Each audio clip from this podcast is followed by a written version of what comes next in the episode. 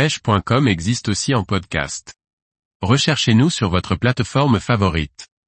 Pêcher de nuit au leurre, une bonne opportunité pour trouver les bars. Par Thierry Sandrier. Les pêches itinérantes au leurre ne sont pas des activités exclusivement diurnes. En effet, si pêcher au leurre de nuit ne paraît pas naturel, vous serez rapidement convaincu par la première prise que cette pratique, si elle est bien organisée et maîtrisée, est productive, en gros bar tout particulièrement. La nuit est un excellent moment pour aller traquer le bar du bord pour deux raisons essentielles.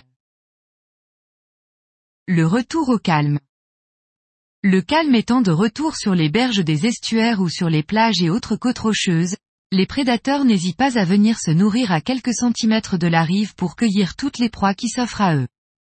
De plus, pêcher dans le noir est vraiment une activité particulière, l'ambiance, le silence, un sens en moins. Les sensations sont complètement différentes et presque intensifiées par le contexte. Le réveil d'une faune particulière. La nuit, toute une faune, relativement discrète en journée, se met en activité, les crevettes et les crabes sortent de leurs cachettes et les bars, notamment les gros, le savent parfaitement et comptent en profiter. Du fait de ces deux paramètres particuliers, la nuit il est tout à fait possible de prendre un spécimen de 70 cm juste à ses pieds. En effet, les bars s'approchent à quelques centimètres des berges désertées par les pêcheurs et promeneurs pour aller cueillir leurs pitances. De nuit, vous pouvez prospecter exactement les mêmes spots qu'en pleine journée, mais il ne faut pas hésiter à animer votre leurre jusque dans vos pieds. Une veine d'eau, une bordure de parc à huîtres, une tache de goémon, une roche affleurante en plein courant, même à un mètre, du bord doivent être exploités.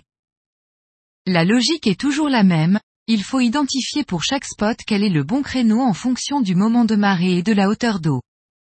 Prévoyez alors un parcours comprenant des spots productifs à des moments différents et complémentaires et vous pourrez réaliser de très belles sorties.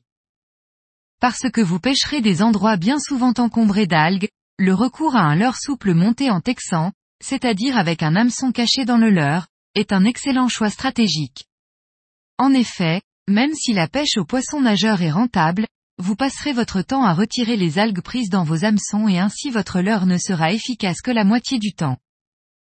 Compte tenu de l'obscurité, le bar s'appuiera sur les informations transmises par sa ligne latérale, et non sa vue, pour localiser votre leurre et l'attaquer.